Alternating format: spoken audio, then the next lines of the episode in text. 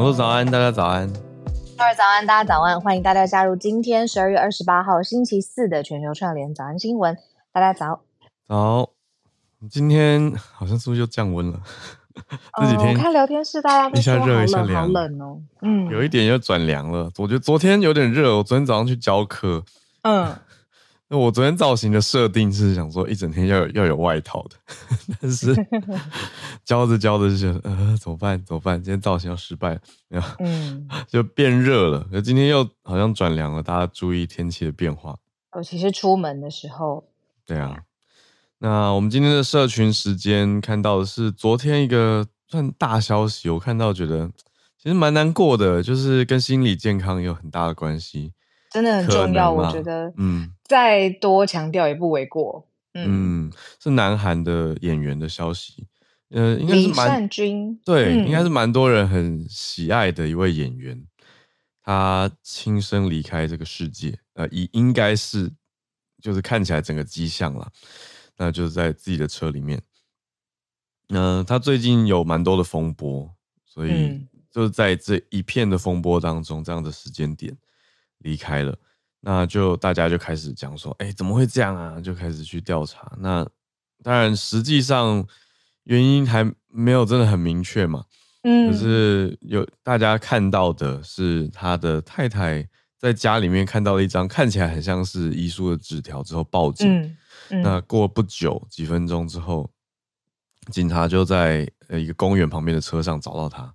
嗯，呃，事发经过最近的。事件是这个样子，可是他近期大概十月开始吧，就有呃涉及到毒品的，嗯，应该说大家这样子指控嘛，那就还有相关的调查，那媒体的声浪啊等等，嗯，所以是非常对他来说是非常动荡不平静的最近的两个多月嘛，嗯。嗯，呃，他过去有很多呃作品是其实大家是熟悉的，这并不是。呃，他承受的舆论压力并不是呃一般人呵呵，因为他毕竟也是在演艺圈有代表作，然后也希望在演艺圈持续，嗯、因为他有在接演电影嘛，呃，嗯、也有持续的作品要推出。原本还马上有一个见面会是要跟影迷见面的，嗯、呃，但是就是因为这一连串刚才说疑似涉毒的风波，在他心里一定造成了很多的压力吧，也很纠结，很很不知道下一步会怎么办。对啊，我不知道大家看过哪些他的作品，我们讲几部。《咖啡王子一号店》嗯，这是二零零七是吗？这个很多人应该最早就很喜爱他的，或是认识到他的作品。嗯、那我知道他是比较近的事情，是因为电影。嗯嗯，因为刚刚讲的韩剧我我并没有看，可是电影的话，《寄生上流》里面里面那个豪宅的先生就是他所饰演的，啊，蛮像的，因为他的我觉得他的五官有一种不知道权力感，在《寄生上流》这部作品当中，对啊，对他很适合，嗯、就是会觉得我我以我一个不认识他的。观众来说，我觉得这个人一出场，我就觉得哦，他就是那个角色，那、嗯、就是好的演员嘛，就是让让观众觉得很有说服力，完全就是认同或者觉得 买单，就是这个角色。他还有什么？我的大叔也是比较近的韩剧，嗯，所以就被封为国民大叔，就是这个这个来的。嗯，嗯，他是十月的时候，就像你刚刚讲的一样，就是因为涉毒的风波。嗯、然后他很年轻嘛，才四十八岁，很不幸。嗯、然后他说，之前他会跟身边很熟的人，呃，分享心里的心境，就是说他是承受着周遭的人给的痛苦，嗯、难以负荷，真的是负荷不了这样子。嗯，对啊。那现在。韩国当然有非常多的新闻消息就开始卷起来了，就是大家开始讨论说，哎，这个警检方是不是太过执法过当，或者说调查过当？应该讲调查，不是执法，调查过当，就是哎，已经说检验出来都发布是阴性啊，嗯，那可是还要他一直传唤他去说明，嗯，造成了额外的压力。那也有人在讲说，媒体的报道是不是也过度了？所以这些都是让大家开始检讨起来。因为有一个跟他很亲近的同事，算是很熟悉他，然后也会让他可以放心讲话的对象，就是他的同事。他有说许多在 YouTube 上面的频道，还有社群软体，不断的去扩大这个事情的解释，然后让李尚君看到之后，他说非常的不舒服。然后呢，甚至是李尚君的家人，呃，被。连带的卷入了这件事件之后呢，感觉到也是很大的痛苦，所以李尚君他自己的压力又更大了。嗯，对啊，就在这一串的风波之下，嗯，我还看到他们家属有说希望不要解剖，嗯，就是希望，对啊，所以看起来是安安静静的在悲伤当中啊。那也看到相关的消息，讲说韩国的演艺圈是几乎一整片的哀悼，嗯，很多活动都先取消了，嗯，所以就是我们今天的一个社群消息。嗯，哎，欸，可是最后一点点，我看到同篇算是加码刊登，同篇刊登，同步刊登，它让人很不舒服，欸。哎，嗯，就是在因为媒体都会一系列的还有报道，就是相关的后续啊，啊或者是。嗯，前因后果想要解释，分成蛮多篇的。然后我就在这一系列又看到，直接讲他的名字，说他是替死鬼，说网络上面传他这件涉毒是为了掩盖一件事情。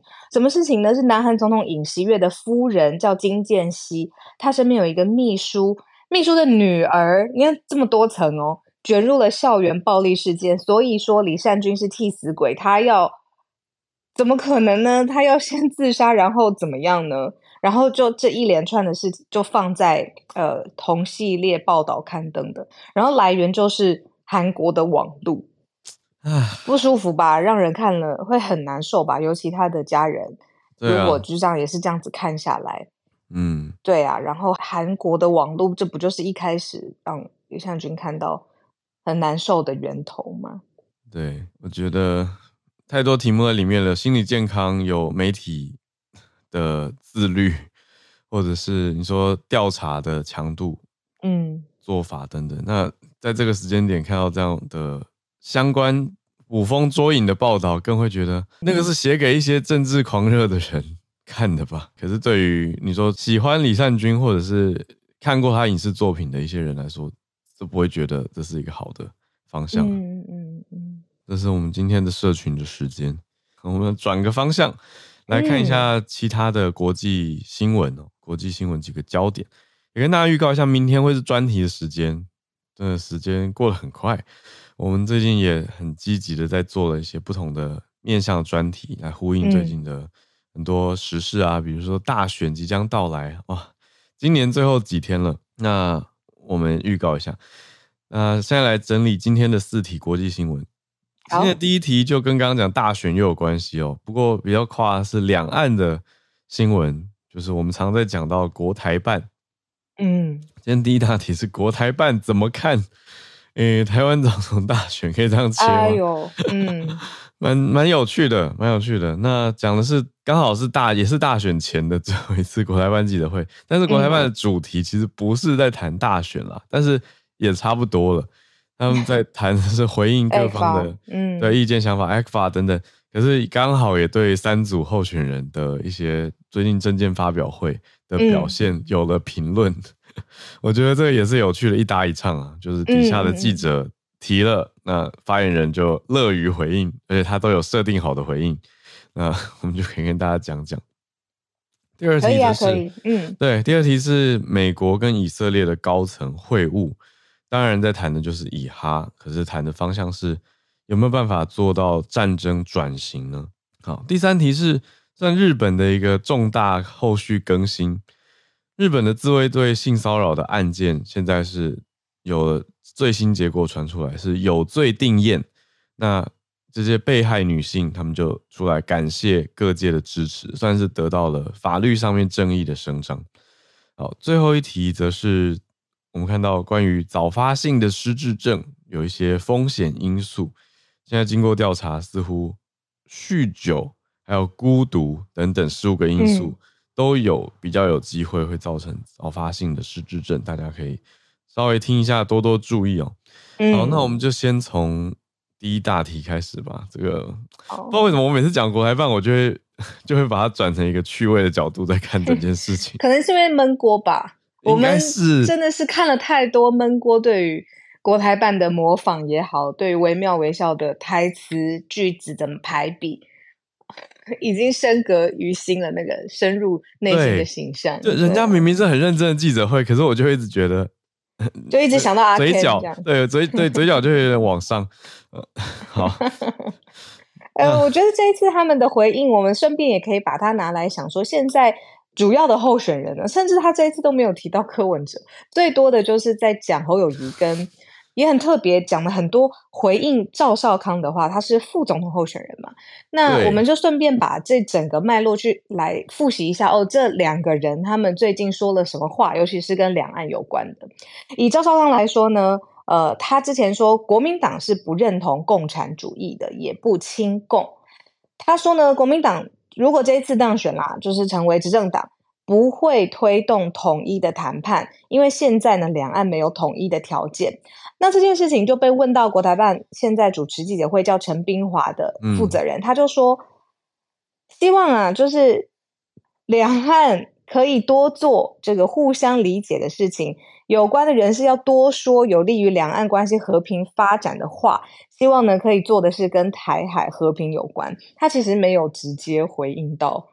就是里面说，呃，不统一，然后现在没有和平的条件等等的，他只说希望大家多做台海稳定的事。嗯，那赖清德说什么呢？他最近说台独呃意味着战争，然后呃的不好意思，陈冰华就是 X 呃这个国台办的这个发言人，他说台独意味着战争。然后他说赖清德说，民进党现在是呃以赖清德作为头面人物作为代表，嗯，但是他却说自己是台独工作者，所以他就反问台下的记者，当然也透过媒体的镜头要说，就是那你觉得台湾会相信这个是事情是安全的吗？我看连他自己都不相信。嗯嗯，对啊，他我觉得这个就是。算一个剧本嘛，设定很明显吧？对啊，嗯的，的回应啦，对啊。可是就像你刚刚说，他有点针对，就是针对特定，对啊，就针对赖来来有有比较有攻击性。那对于赵少康就回的很有趣啊，就是有一种提醒你哦的那个感觉。嗯，对，比较淡，轻描淡写。对于侯友谊更淡，对侯友宜他就是没有直接回，他就只是。像跳针一样讲说台海和平稳定，台湾民众就好；紧张动荡，民众利益就受损，不好。就种嗯，嗯，就是 OK 那。那那你等于没有评论对侯友宜的两岸政见嘛？可是我觉得他在这么近离选举的时候，直接把这件事情讲的这么明白，你说哦，台海和平，台湾人民就没事；台海不和平动荡，台湾人民就有事，已经把它简化成这样了。是不是这个一直以来都？对，一直以来都这样嘛。我觉得到奇妙的是，哎、欸，没有真没有人问柯文哲哦，所以对啊，就是没有问柯皮啊，好可惜。就是我想听看他那个版本的剧本是怎么写的，就哎、欸，稍微参考一下。因为之前没有这种柯批的政治人物，所以国台办还没有写好的应对的剧本，他们这次这个 prompt 就没有用了。就是对啊，还来不及产出。不确定，不过讲到这个，我小小这样花边一下嘛，就是陈冰华其实相对新啊，因为大家比较熟的是朱凤莲。陈明华我确认了一下，嗯、对，陈冰华他他很有趣，他在台湾当过十几年的驻台记者，他是新华社的，他是九月十三号第一次在国台办记者会亮相，所以相对新的人物。嗯。相对了，所以他当时亮相的时候，还除了一般一般的打招呼以外，他还用闽南话，嗯，用他们角度是闽南话嘛，来介绍自己，然后讲说，哦，他在新华社在台湾采访十几年，所以蛮熟悉台湾的各个地方啊，这样的角度。对，可是可是这个人是新的，讯、嗯、息是旧的。对啊，讯息是旧的，可是比较有趣。这、嗯、是讲有趣吗？就是回到 ACFA 的题目的话，好，有有台湾媒体在记者会上面就问的比较直接一点点，就问说：哎、嗯，你们前几天先终止了十二项石化产品的 ACFA 关税减让嘛？等于就是让台湾的这些东西出口过去会变贵嘛？嗯、就是关税会变多啊？就是回到 WTO 最惠国的待遇。可是后来又开放七家石斑鱼可以卖到中国去。那你这样是不是玩两手策略呢？就陈明华就卡住了，他翻答案翻很久，那现场就沉默了几分钟以后，他还说：“我是有答案的，你稍等一下。”然后继续翻，然后最后就说：“我现场回答你吧。”然后终于才回应说：“这个石斑鱼恢复输入是代表。”对台湾的关爱、尊重、照顾同胞，嗯、体现基层渔民的诉求跟利益等等。然后反过来，他说：“你说台商投资中国会不会被影响？那就看数字会说话。”然后今年一月一、欸、月到十一月，他说台商投资的项目跟金额都是双双增长的耶。嗯，对他的意思是说，你看啊，你们台商投资中国还是很多啊，还是很有决心啊。嗯嗯，可是就没有，我觉得有点把题目扭过去了。人家明明问的是你两面手法，然后你在那边说台湾人很爱来，嗯、那就是嗯，这也是他的当下的一个判断吧。他如果真的不想要直接回答这一题，对不对？对啊，好吧。嗯，哎、但不知道为什么，嗯，新的面孔总是会有新的期待，嗯、然后只是这一次，嗯，看到内容了之后，那个期待的心应该就哎，就是会想说，哎、欸，会不会是因为他有更。呃，更新的东西想说，所以我们今天找了一个新的人来回应台湾的总统大选。哦，结果我会有这个感觉，因为毕竟那个国台办的那个背景啊，每次媒体拍的东西都很固定嘛。嗯、你看，如果换朱凤莲或其他的人，也是那个蓝色的背景。对啊，嗯，对啊，这个 ECFA 其实国台办讲的，也就是对岸的立场还是很没什么变啦，就是说 ECFA 现在等于有点像是一个。提醒嘛，那如果接下来有坚持台独的话，就会采取进一步的措施等等。嗯，对啊。可是我觉得让大家抓不到的是，到底怎样叫做坚持台独？因为我自己的，我自己听赖清德的选举论述，其实我有注意到，很小心的一直默默在调 wording 啊，就是从以前讲务实的台独工作者，到近期都不讲了，几乎不说了。对啊，对啊，我觉得他就是不想要让中国，尤其是现在中共，他有。机会这样子去连对哦，你是支持台独的人，你就是让台湾毁灭的人，他就是不想要有这个样子任何的空间。对啊，当然国台办不会讲的这么明显。对，那现在没有人在讲台独，结果嗯，国台办一直讲台独，嗯、现在给我这个感受了，就是 OK，你们要连对你们想抓这题讲的时候，你们就可以讲。我觉得嗯好哦，嗯、对啊，那连习近平。周二都有一个公开演说啊，就还是一直在讲老掉牙的，就一中九二共识，然后防止台湾被分裂出去，就是 OK，还是这些。嗯嗯，那这个公开发表的场合是纪念毛泽东一百三十周年的名单。哇，这个对毛泽东同志诞辰一百三十周年座谈会那种。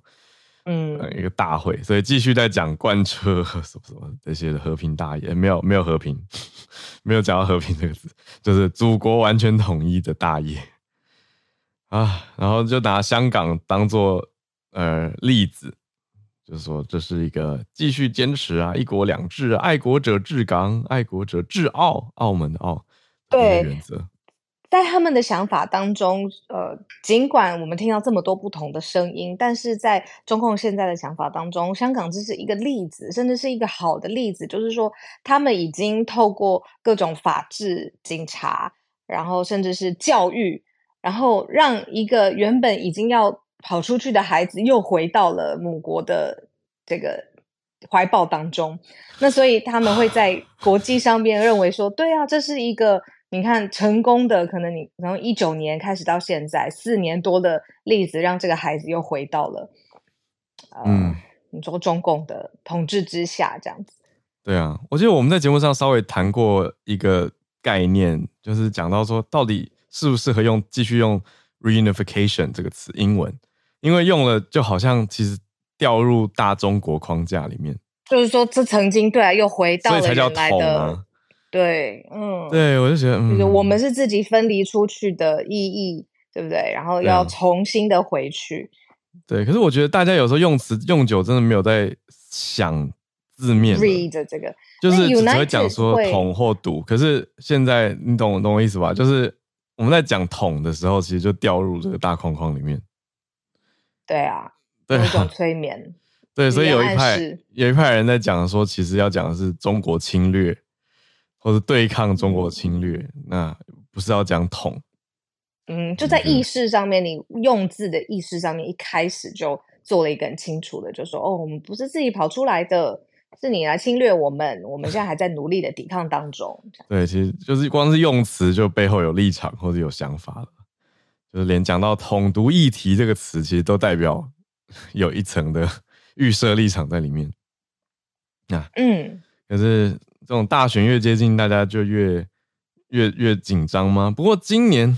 对不起，我们这样第一题会不会无限延伸？不过因为我们才刚刚做完一题专题嘛，也是聊到有点欲罢不能。我觉得那一题我们录了绝对超过一个小时哎、欸，因 为我的、哦、我的身体的感觉，体感有对啊，是这样子。可是会觉得还不够啊，就是还是有很多东西可以去延伸。我我想讲的是说，今年不像是上一次选举，嗯、我觉得上次选举大家吵的很多的词叫亡国感。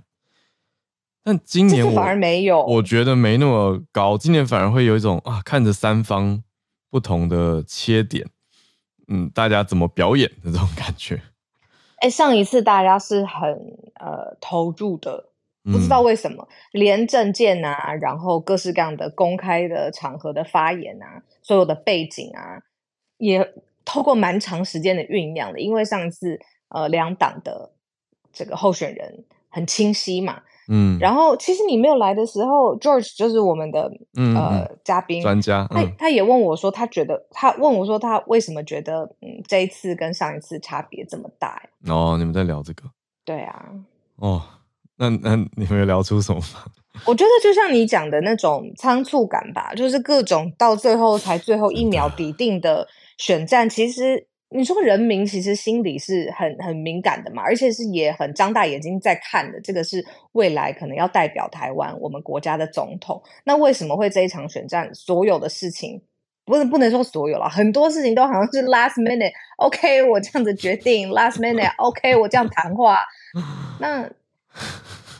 那个性质也都，那一而什么再而什么竭什么衰什么，你知道我要讲什么吗？我知道，一鼓作气，再而衰，三而竭。对，有一点在我啦，我自己的感觉这样子。嗯，有啊，不是只有你，我觉得蛮多人应该有类似的感受，就是有急救章的感觉。很多事情就是啊，为什么要拖到最后啊？可是我觉得越拖就是越代表很多的角力在里面，还有很多的你说派系的斗争跟。也很难的，对啊。对，我觉得好了。虽然我这样讲，真的听起来像打大家都五十大板，是真的没有觉得。好像现在越看越觉得，还是一团泥淖啊，就是各方都很像。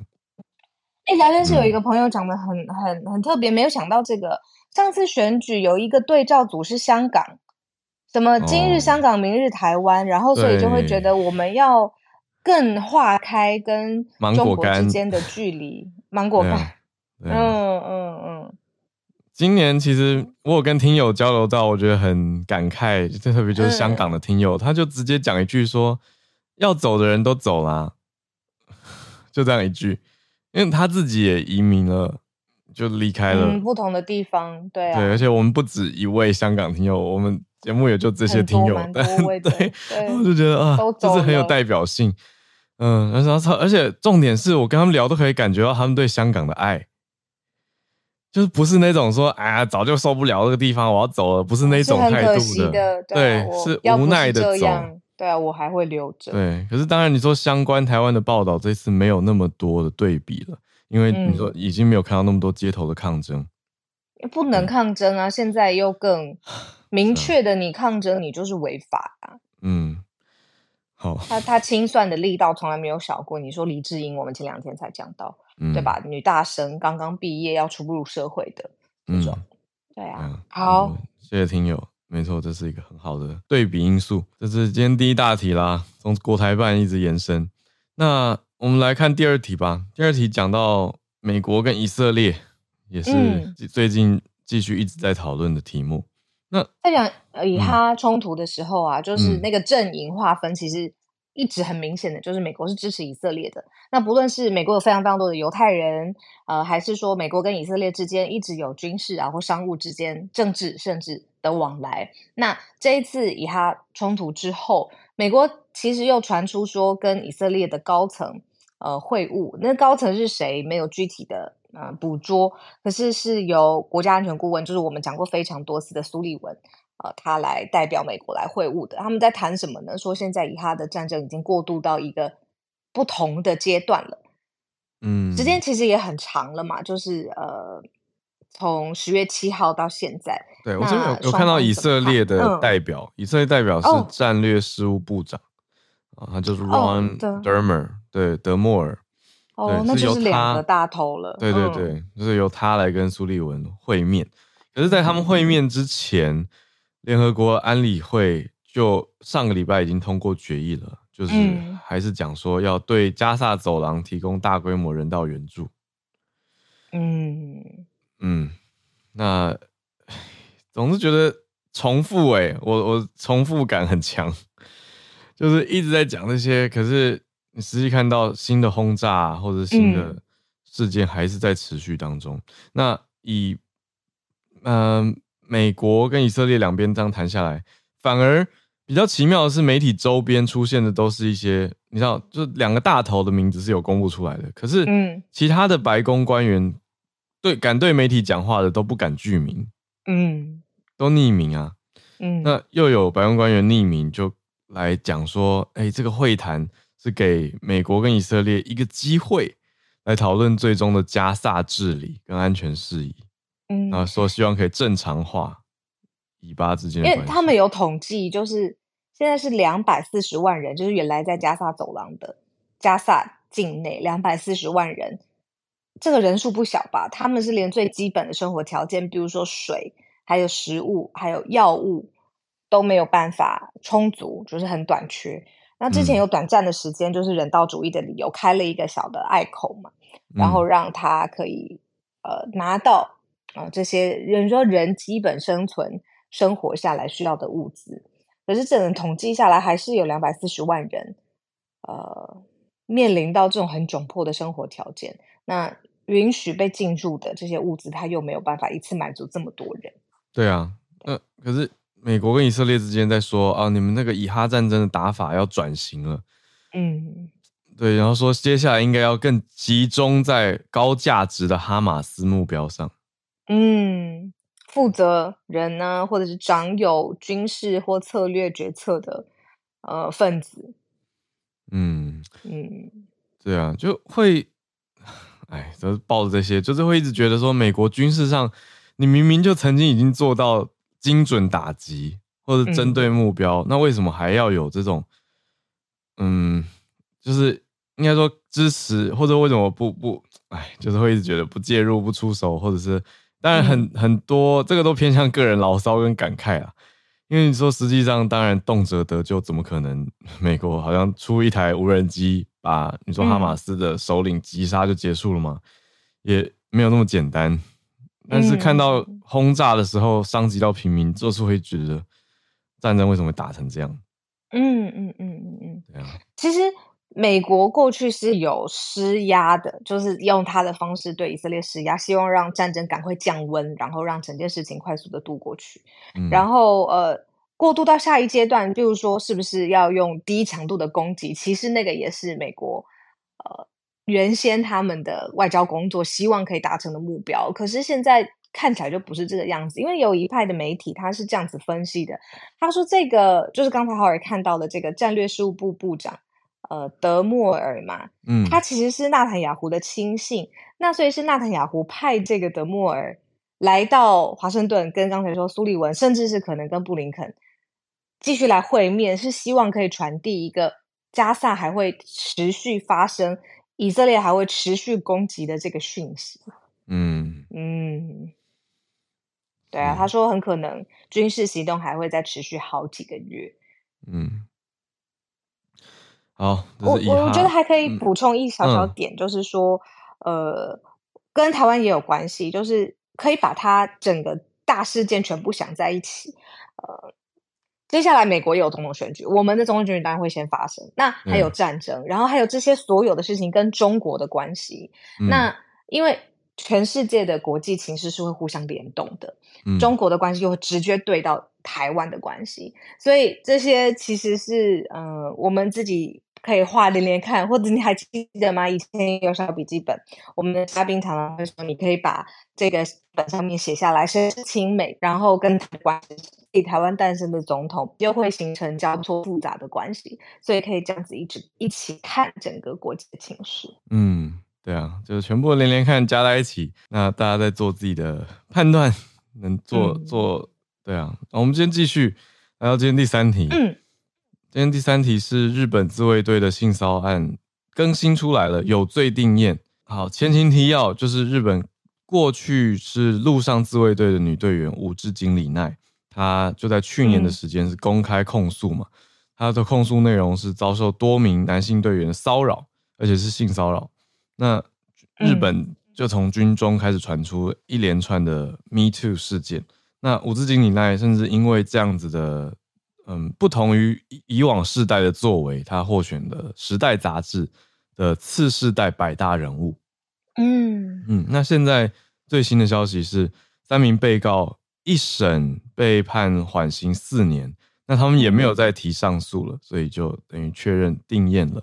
那被害的女性，她就就是五之井里奈呢，她就出来说啊、呃，感谢各界一直以来的支持，支持。所以从去年到现在，终于。有了一个结果，是福岛的地方法院在十二月十二号的时候，就进一步提出了对三个被告做出有期徒刑两年，还有缓刑四年的有罪判决。嗯、那他们的上诉期限是二十六号，所以最新消息才是到这个时间点跟大家说。那他们都没有再提出上诉了嘛，所以就宣告定谳了。嗯，他等于是爆出了军中就是陆上自卫队啦，你更精准的讲，嗯的 Me Too 的事件。那他。的确，在整个过程当中，依他自己的分享，就是承受各式各样的压力，呃，也有很多复杂的事物要处理。那所以这一次他才获选了这个《时代》杂志的次世代的百大人物。嗯嗯，啊，他这个心情，当事人心情是很纠结的。他甚至在判决宣布的前一天晚上是睡不着。他跟 NHK 讲的，嗯、那他早上听到判决的时候是松了一口气。所以最后，嗯、最后传达给外界的是感谢。他还说，社群网站有一些留言是直接对他鼓励跟支持的，他都很感谢。嗯、因为他直接有讲出来说，当初呃，就是他控诉的这些呃男性的自卫队的队员，他们做什么呢？就是呃训练之后，在用餐的地方碰他的胸部，或者把他推倒在地，然后再碰他的身体。但是这些事情发生之后呢？呃，有要求，就是呃，这男性们有要求，就是这位女生不要把事情张扬出去。然后，甚至、嗯、呃，自卫队内部自己调查的时候，他们都否认这些性骚扰，然后甚至把它反成是哦，这个矛头是真相针对自己这个女生。嗯嗯，对啊，所以他有把这个整个过程全部都用他的方法跟他的努力让外界知道。对啊，一转眼这是去年大概六月时候他，他他才二十三岁，他就已经、嗯。出来出面控诉了。他发出呼吁之后，网络上其他有一百四十六名自卫队的成员也都说自己受到性骚扰，所以也要要求防卫省去内部调查，嗯、就是带起非常大的一波，就是有终于有吹哨者嘛，或者是终于有人敢站出来呃这个非常突破性的风波事件。嗯嗯嗯。那今天到了年底，隔年的年底，终于做出了一个最终的。判决，而且确认了，就是这三个人要坐牢或者缓刑，所以就是有一个 closure，算是告了一个段落吧。至少这一波的事件，那当然希望不要再有其他的事件发生。可是我觉得这个是持续的，呃，抗争吗？或者说持续的对于大家的权益要更有意识，要继续推动的事情。嗯、好，这是我们今天第三题。那我们最后最后一题呢，是跟失智症有关。嗯。嗯最后失智症就讲到这个，我看一下，对早发性失智症的风险因素，嗯、会跟什么有关系呢？对，英国卫报的一个报道是说，诶、嗯欸，全球大概有百分之哦，将近四百万人在六十五岁之前就出现失智症，这就算早发性嘛。那每年大概平均有三十七万人诊断出 dementia，嗯，这个症状。那有一些因素，包括。酒精滥用，还有孤独、社经背景比较低，还有听力的障碍等等，就比较有连结啦，有有风险显著相关。呃，其实他就是严严格的检视说，影响一个人为什么一个健康的人，他可以持续到最后，他的心智、他的记忆、他的脑部的活动都正常。那另外一群人呢，他们就是会有失智症，甚至早发型的失智症。那可能跟遗传有关吗？有可能跟生活方式有关，还有环境上面的影响。那结果他们就总结出了很多，呃，包括维生素 D 的缺乏，然后包括曾经中风过，或者他是就是慢性病的患者，糖尿病啊、心脏病，还有我们一直讲的就是早上新闻今天社群也在讲的，就是心理健康、忧郁症相关，还有你被社会孤立了。这些因素都可能导致你早发性的失智。嗯嗯，对，所以这是我看到艾克斯特跟马斯垂克两个大学一起来做的研究。那他们用的是英国人体生物资料库 UK Biobank，里面有三十五万名六十五岁以下的人来调查。嗯，对，那就针对刚刚这些因素做出了目前以上的结论。然后还说到失智症是英国医疗照护里面很大的挑战之一。嗯嗯嗯嗯，因为他们在估算嘛，就是如果到二零四零年，英国可能已经有一百七十万人有这样的疾病，那目前是九十万这样的数字。嗯，对，所以预估会持续的增加，直到呃，就是到二呃到四零年会有更多嘛。那比例越高的话，它需要的长期照护是也会更吃重。那早发性的里面有七万多，就是总共九十万人是有失智症嘛？目前，嗯，这里面有七万八百人是早发性的，然后就是去看说，哎、欸，可不可以去控制，透过控制这一些相关的风险来降低失智症发生的比率，所以算是一个公共卫生的题目了，变成是医疗照护、公共卫生跟整个整体社会政策的面向。这是我们今天的四大主题。我觉得我也到了一个，就是看到这种呃健康或者是呃重大疾病的研究的时候，会更警惕自己生活习惯的阶段了。嗯，以前小的时候看起来，嗯，就会把它当成是一个资讯吧，然后就过去了。然后现在的阶段是，不论是想到自己的家人，然后还是想到自己未来以后的长期的健康，都会想说，哦，那好，不要被社会孤立，多补充维生素 D，嗯、酒精。对，尽可能的就也不要到酗酒，对对对，嗯，而不是单纯的哦研究出来了，然后就过去这样。就是讲到底都还是健康，对吧？就是让自己过得比较健康的生活方式。对，那但是这种东西就是，你跟年轻人讲健康，大家无感。嗯嗯嗯。对，可是大家多多注意啊，多多注意，照顾自己也对身边的人是爱的表现。嗯嗯，对啊，我常讲嘛，就是我太太每次都恐吓我的一句话，就是以后不会帮我推轮椅，她会恐吓我啊，就就意思就是你要照顾自己的健康啦，不能不能都只靠身边人一直提醒，就不管任何理由，你说工作再忙啊或什么，嗯，自己要有有对自己的健康有意识啊，对，那我真的还是会被提醒到，所以给跟大家分享，他会吧，他只是希望你现在好好更健康。我不知道 他要要狠起来，应该也是很狠的。对，但反正不管不管会不会帮我推，我觉得大家都要自己就不要被推。对，没错，他的意思是这个样子。对 对。好，我们进全球串联的时间。好，没问题。今天我们聊的稍微长一些。你是不是有看到一个议题啊？我觉得很重大，诉诉过吗？还是如何？可以啊。好啊，聊一下，是不是跟 AI 有关？嗯，OpenAI 被告了，被《纽约时报》告了，这件事情很大，嗯、因为首先《纽约时报》在全球范围有很大的影响力嘛，它甚至转型成订阅的之后，它它的影响力有增无减。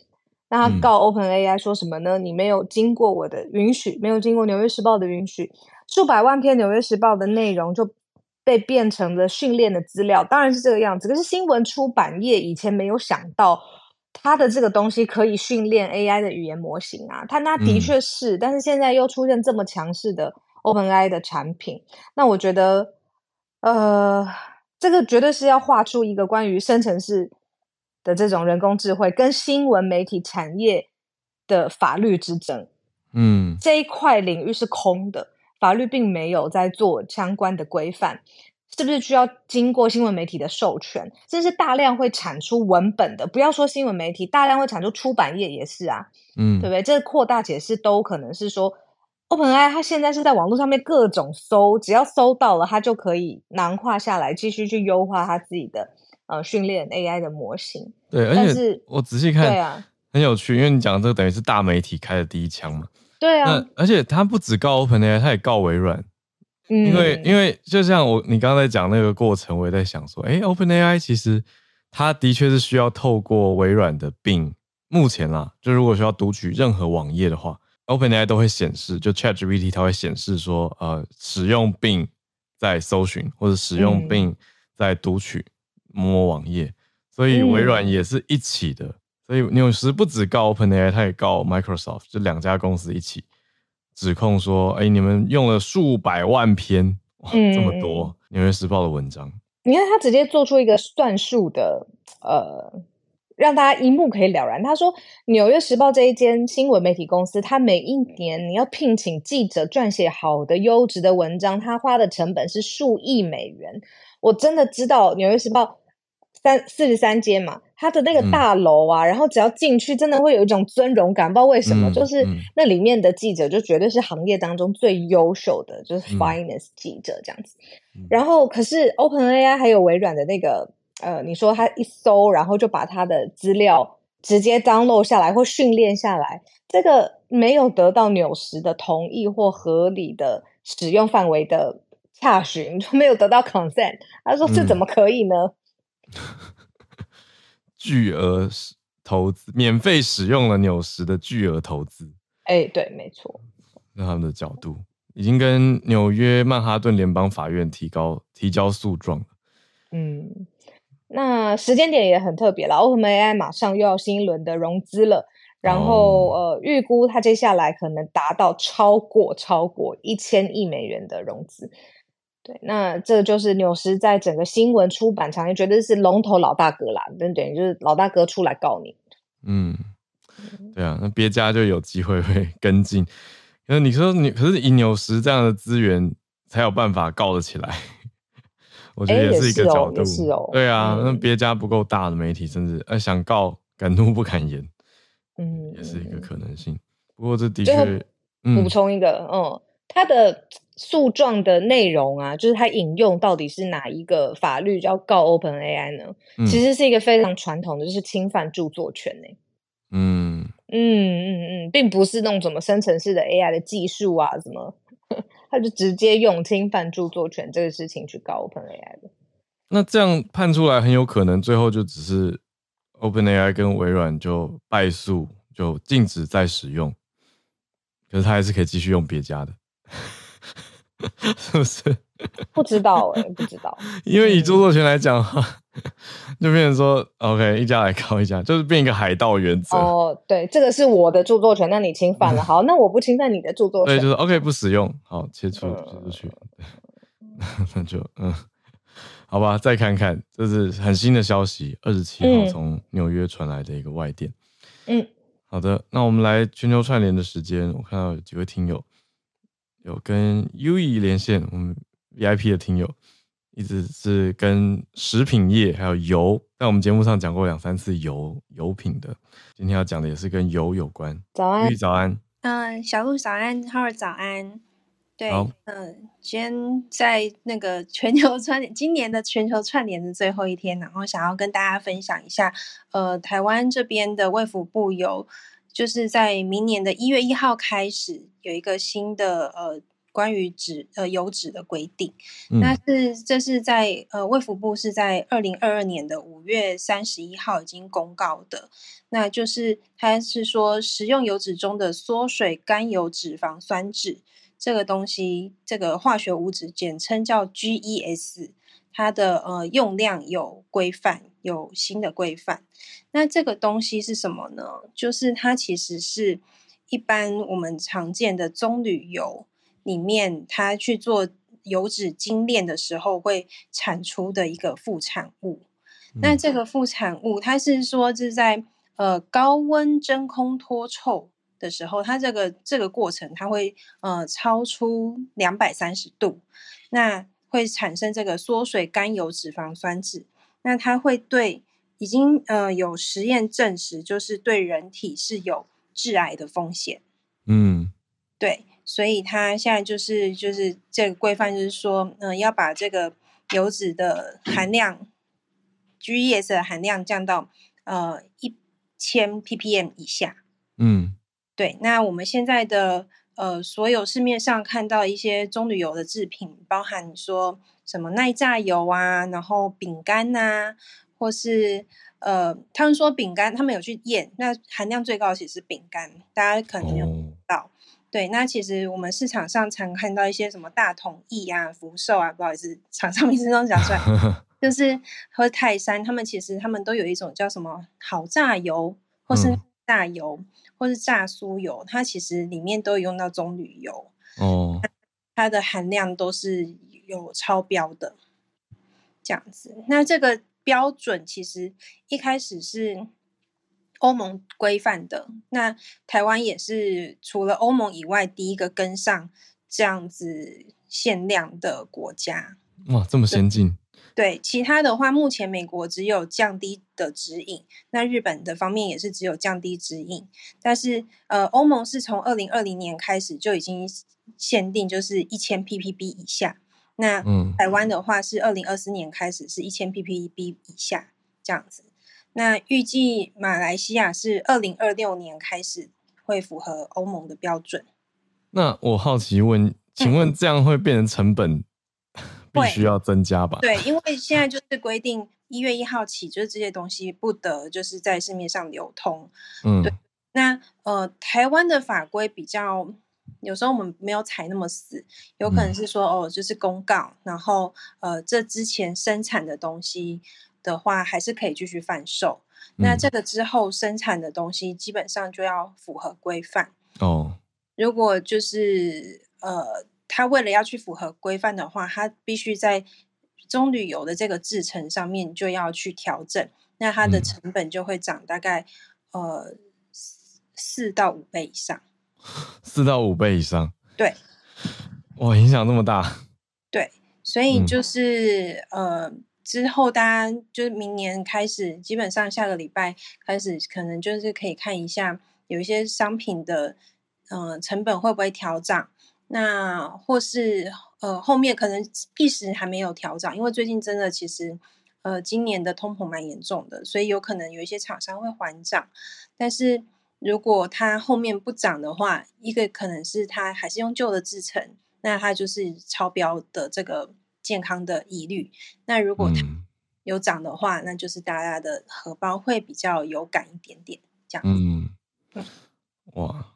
了解哇，我看到食药署的说法是说，有在针对婴幼儿食品的里面的 GES 含量优先限制。嗯嗯嗯嗯，那另外的话就是刚刚 Uee 讲到的这些。那包括家庭，呃，你说，嗯，为什么要讲家庭主妇炒菜？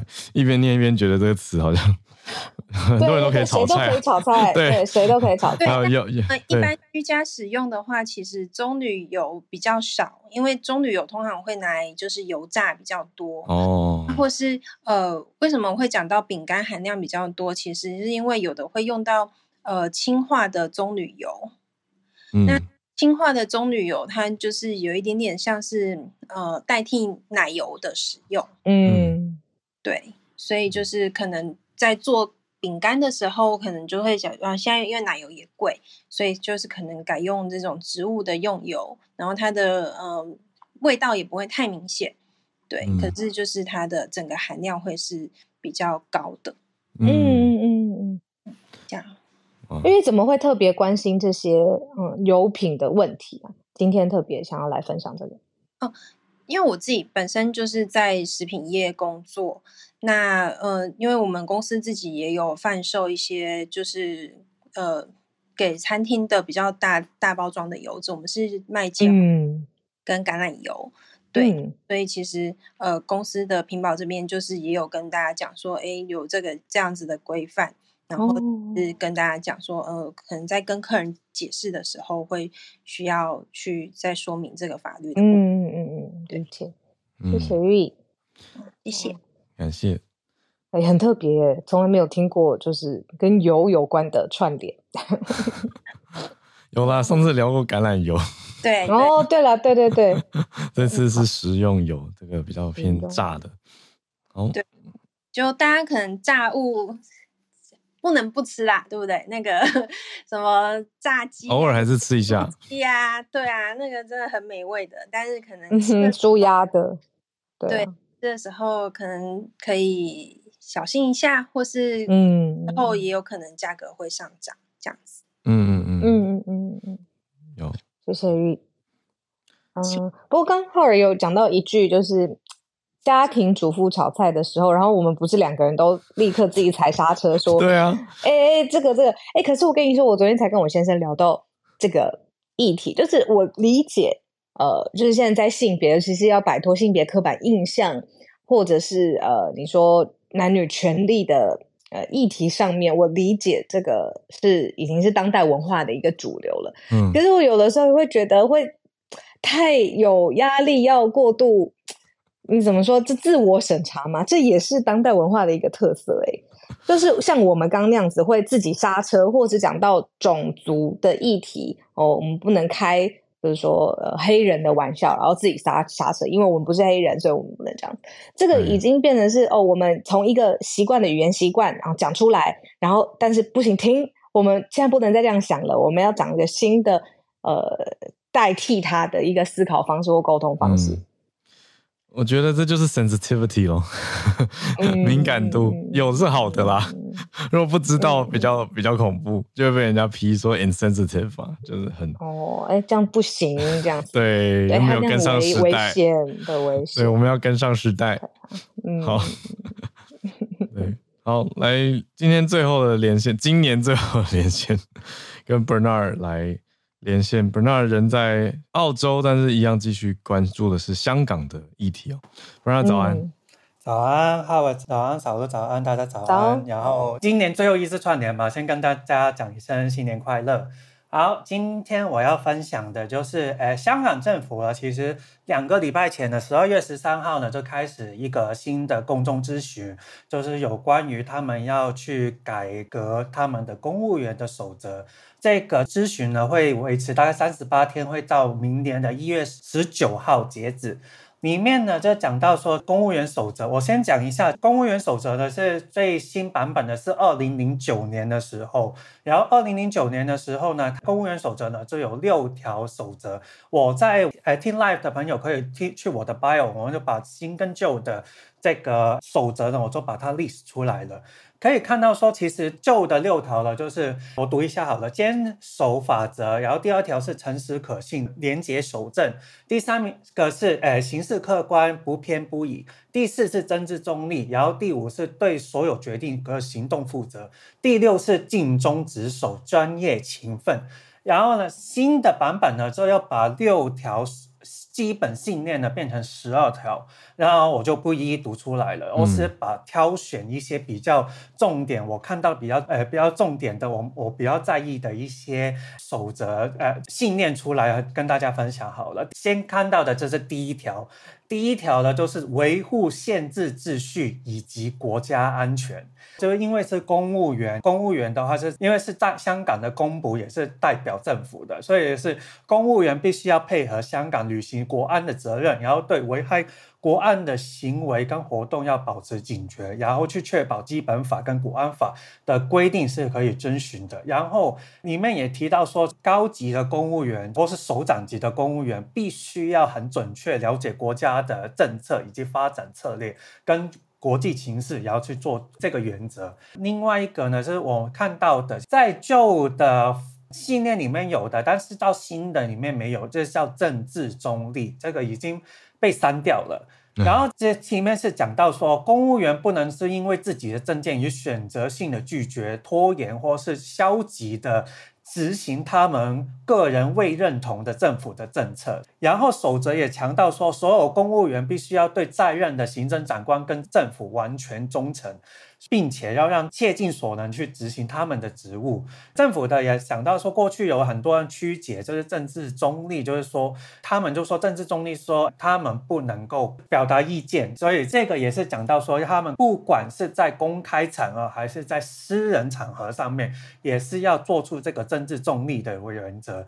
所以这个已经让很多的我我听到有很多的公务员的朋友们，他们已经把他们的社群已经把它先删掉了，就是为为为了不要被发现说他们有呃有违反政治中立的原则上面，就已经也被删掉了。然后第三个我看到的就是也是被删掉的，就是诚实可信，还有行事客观跟不偏不倚。然后我就看到这个里面就想说，公务员必须要。凭据事实阐述事情，这个是旧的，不好意思。诚实可信就是说，必须要根据事实阐述事情，然后如果有错误的话，必须要尽快更正。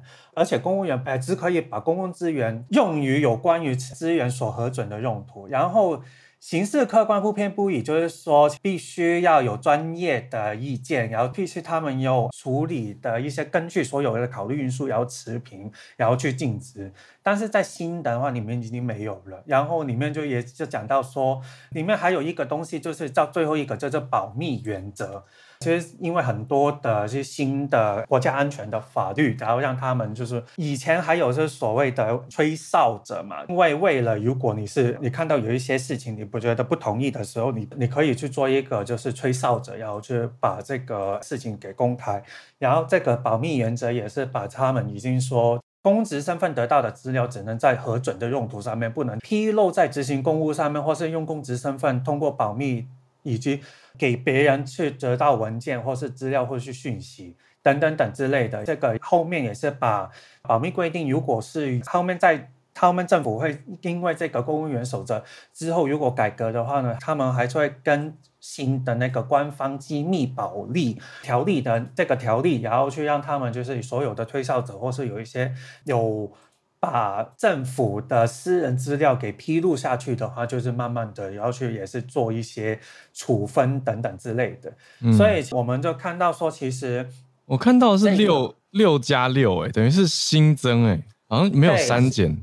它原本是六条，但是后面是变成十二条。所以看到我在，因为我在 bio 里面其实有把六条跟十二条把它 list 出来，嗯、但是你就看到说。对，数字上面就说是六加六，但是问题是，其实里面的很多东西，它有其实有一些是把六条就是把它阐释出来，但是有很多事情其实还是有一些把它给。